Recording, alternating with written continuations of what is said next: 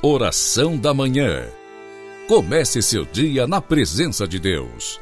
Oração da Manhã. Com Dom Adair José Guimarães, Bispo da Diocese de Formosa, Goiás.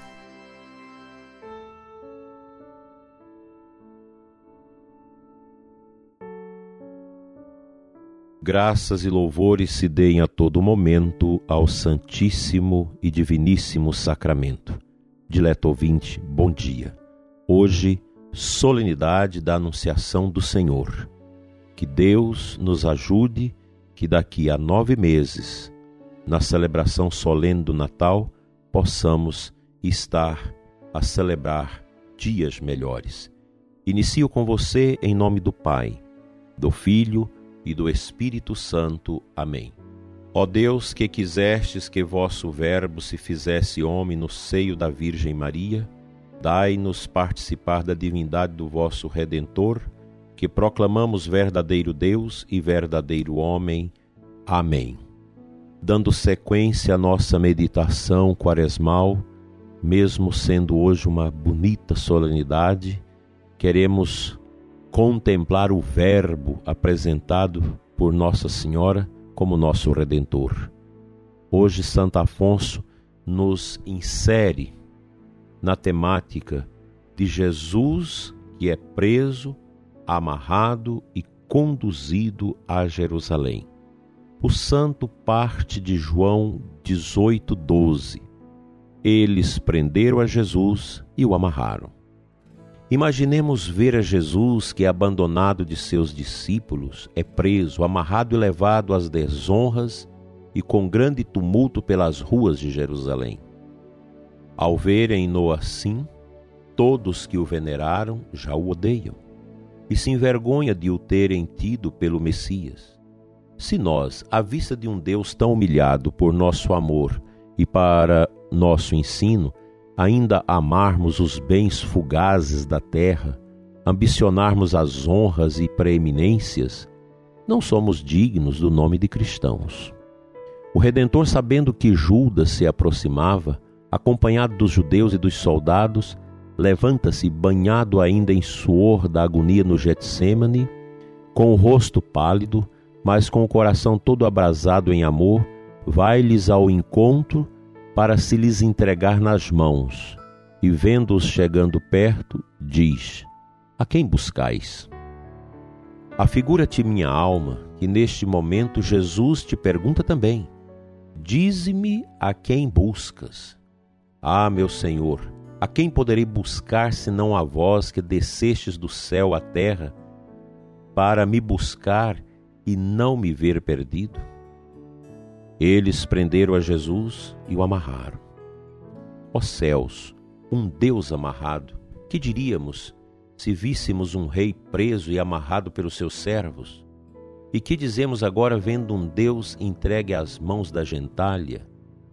Ó cordas bem-aventuradas, vós que ligaste o meu redentor, ah, liga-me a ele, mas liga-me de tal modo que nunca mais me possa separar de seu amor. Considera minha alma como uma atadura às mãos. Outro o injuria, mas outro o empurra, e o cordeiro inocente se deixa amarrar e empurrar quanto quiserem. Não procura fugir das mãos deles, não chama por auxílio, não se queixa de tantas injúrias, nem mesmo pergunta por que é tratado assim. Eis, pois, realizada a profecia de Isaías. Foi oferecido porque ele mesmo quis e não abriu a sua boca. Ele será levado como uma ovelha ao matadouro. Mas onde é que se acham seus discípulos? Que fazem? Já não podendo livrá-lo das mãos de seus inimigos? Ao menos que o tivessem acompanhado para defender a inocência de Jesus perante os juízes ou sequer para consolarem com a sua presença. Mas não. O Evangelho diz: Então os seus discípulos, desamparando-o, fugiram todos. Qual não devia ser a tristeza de Jesus vendo que até os seus discípulos queridos fugiram e o desamparavam? Mas, ó céus, então o Senhor viu ao mesmo tempo todas aquelas almas que, sendo por ele mais favorecidas, haviam de abandoná-lo depois e de lhe virar as costas. Amarrado como um feitor, o nosso Salvador entra em Jerusalém, onde poucos dias antes fora aclamado com tantas honras e louvores. Passa a deshoras pelas ruas, entre lanternas e tochas, e tão grande é o alarido e tumulto que todos deviam pensar que se levava qualquer grande criminoso. A gente chega à janela e pergunta: Quem é que foi preso? E responde-lhes: Jesus, o Nazareno, que foi desmascarado como sendo um sedutor, um impostor, um falso profeta e réu de morte. Quais não deviam ser então em todo o povo os sofrimentos de desprezo e indignação, quando viram Jesus acolhido primeiro como Messias, preso por ordem dos juízes como impostor. A como se trocou então a veneração em ódio, como se arrependeu cada um de o ter honrado, envergonhando-se de ter honrado um malfeitor como se fosse o Messias. Eis, pois, a que estado se reduziu o Filho de Deus para nos mostrar o nada das honras e dos aplausos do mundo. E como é que eu, apesar de ver um Deus tão humilhado e injuriado por meu amor, como é que eu hei de viver tão amante dos bens fugazes da terra, ambicionar as honras, as dignidades, as preeminências e não saber sofrer o mínimo desprezo? Ai de mim, pecador e soberbo. Fica para nós esta meditação de Santo Afonso tão oportuna porque no meio desse sofrimento que nós vivemos, em razão do flagelo da peste, nós corremos o risco de abandonar o Cristo, de sentir abandonado por Ele, de sentir abandonado também pela igreja, pela ausência dos sacramentos, pela ausência da pregação, da celebração comunitária. Precisamos ter muito cuidado, porque todo esse contexto sanitário que nós vivemos pode esfriar o coração do sacerdote o coração dos fiéis e a gente se sentir como que necessitado de buscar as coisas do mundo, de apegar às coisas passageiras e não a Deus.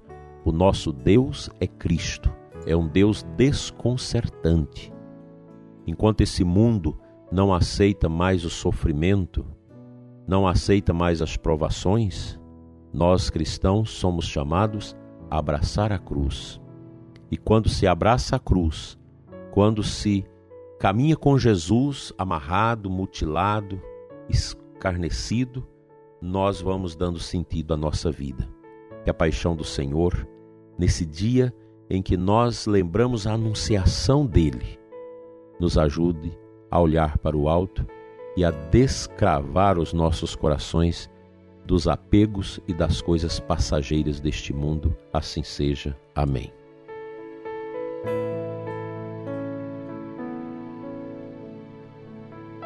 A antífona de entrada da missa de hoje traz Hebreus 10, 5. Ao entrar no mundo, Cristo disse: Eis-me aqui, ó Pai, para fazer a tua vontade. Quando a Virgem Maria dá a luz a Jesus, quando ela acolhe a encarnação dele dentro de si, aqui nós temos toda uma força do alto.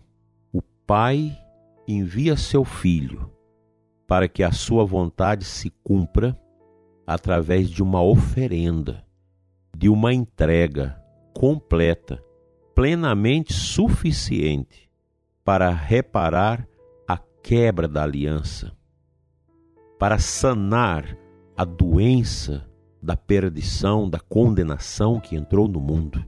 Nós vivemos a paixão de Cristo nestes tempos de tantas mortes, de tantas apreensões, sofrimentos e angústias o mundo desolado. É como ler o profeta Isaías nos dias de hoje, ou o profeta Jeremias. Vede como a cidade está desolada. Vede como nosso mundo está desolado. Um mundo apavorado, esquecendo o sobrenatural, colocando a confiança somente nas forças humanas e na própria ciência, e esquecendo que a nossa autossuficiência humana ela é colocada em xeque, em dúvida a todo momento. somente a confiança em Deus pode gozar do status da verdade e da objetividade. É hora, meu prezado ouvinte, prezado sacerdote religioso, religiosa, lideranças, todos nós, é hora da gente empunhar o rosário, a Sagrada Escritura, os salmos. É hora de orarmos, é hora de prostarmos-nos diante do Santíssimo e deixar que Deus nos favoreça com o seu amor, com a sua bondade eterna. Não se deixe cansar, não se deixe abater, porque Deus está conosco. Ele é a nossa força e a nossa segurança. Assim seja. Amém. Pai de bondade, Deus de amor e de poder, nós te louvamos nesta manhã pelo teu Filho Jesus encarnado no seio da Virgem e apresentado no templo. Abençoa-nos, Senhor. Enche-nos com teu amor, como encheu o coração da Virgem Maria na anunciação da sua encarnação, e trouxe a alegria ao mundo e a esperança. Dai-nos, Senhor, um coração eucarístico, um coração de esperança. Não deixe, Senhor, que o pânico, a depressão, a tristeza, as angústias possam invadir os nossos corações. Dai-nos, Senhor, esta força, esta alegria do teu amor em nossas almas para vivermos a gratidão pela tua graça e pela tua misericórdia por nós. Assim seja. Amém.